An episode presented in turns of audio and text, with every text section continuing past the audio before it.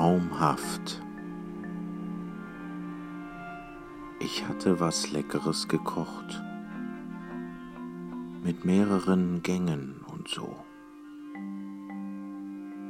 Ich war gerade fertig und alles war nahezu perfekt auf den Punkt.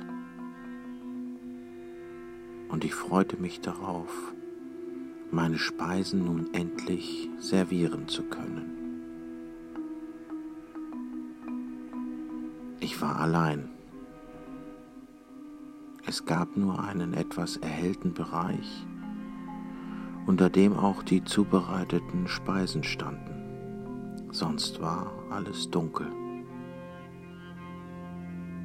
Und ich könnte auch keinen bestimmten Ort beschreiben, wo ich da gerade war. Wem ich die Speisen nun servieren wollte, war eigentlich unklar, denn es war keiner da. Dennoch drehte ich mich kurz weg, um nach etwas zu schauen, womit ich die Speisen besser tragen könnte, sah aber nichts auf Anhieb. Dann drehte ich mich wieder zurück und plötzlich war alles zerstört. Lautlos und schnell. Ich hatte nichts bemerkt.